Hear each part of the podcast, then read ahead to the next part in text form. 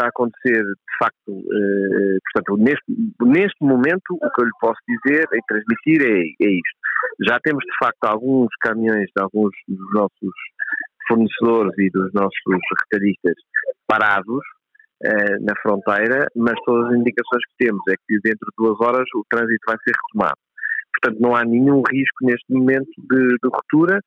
Nós já, alguns deles já se tinham precavido e, e, e conseguiram abastecer ontem. Uh, há alguns que têm uh, frescos que vêm de Espanha que estão, que estão, que estão de facto parados, mas não, não, pelas indicações que temos não, não, não põem em risco a operação de maneira nenhuma. Portanto, eu diria que não tenho grande coisa para lhe dizer neste momento. Uhum. Pode ser que daqui a duas horas já haja alguma evolução, mas neste momento não tenho. Isto, no caso dos protestos prolongarem durante mais dias, o impacto vai, será muito maior, não é? As indicações que temos é que, de facto, uh, isto foram uns grupos uh, isolados que se organizaram, e bem, é legítimo, mas que não vai, que não vai, ter, não vai ter implicações para os próximos dias.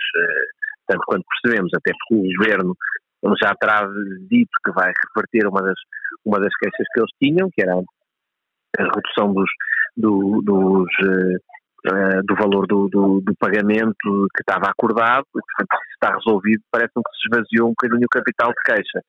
Portanto, eu, eu espero, nós esperamos que, que, que, estes protestos e que estes uh, cortes de estrada se esvaziem hoje e, portanto, assim, sendo assim, não vai ter implicação nenhuma. Mas nós preparámos-nos para isso, os nossos associados do que nos disseram é que já tinham, fizeram, fizeram uma task force para, para, para abastecer com o tempo, porque isto já se vinha a falar há alguns dias uh, e, e, as consequências imediatas hoje vão ser resolvidas, pelo que não há aqui expectativa disto causar qualquer problema na, na, na cadeia de valor.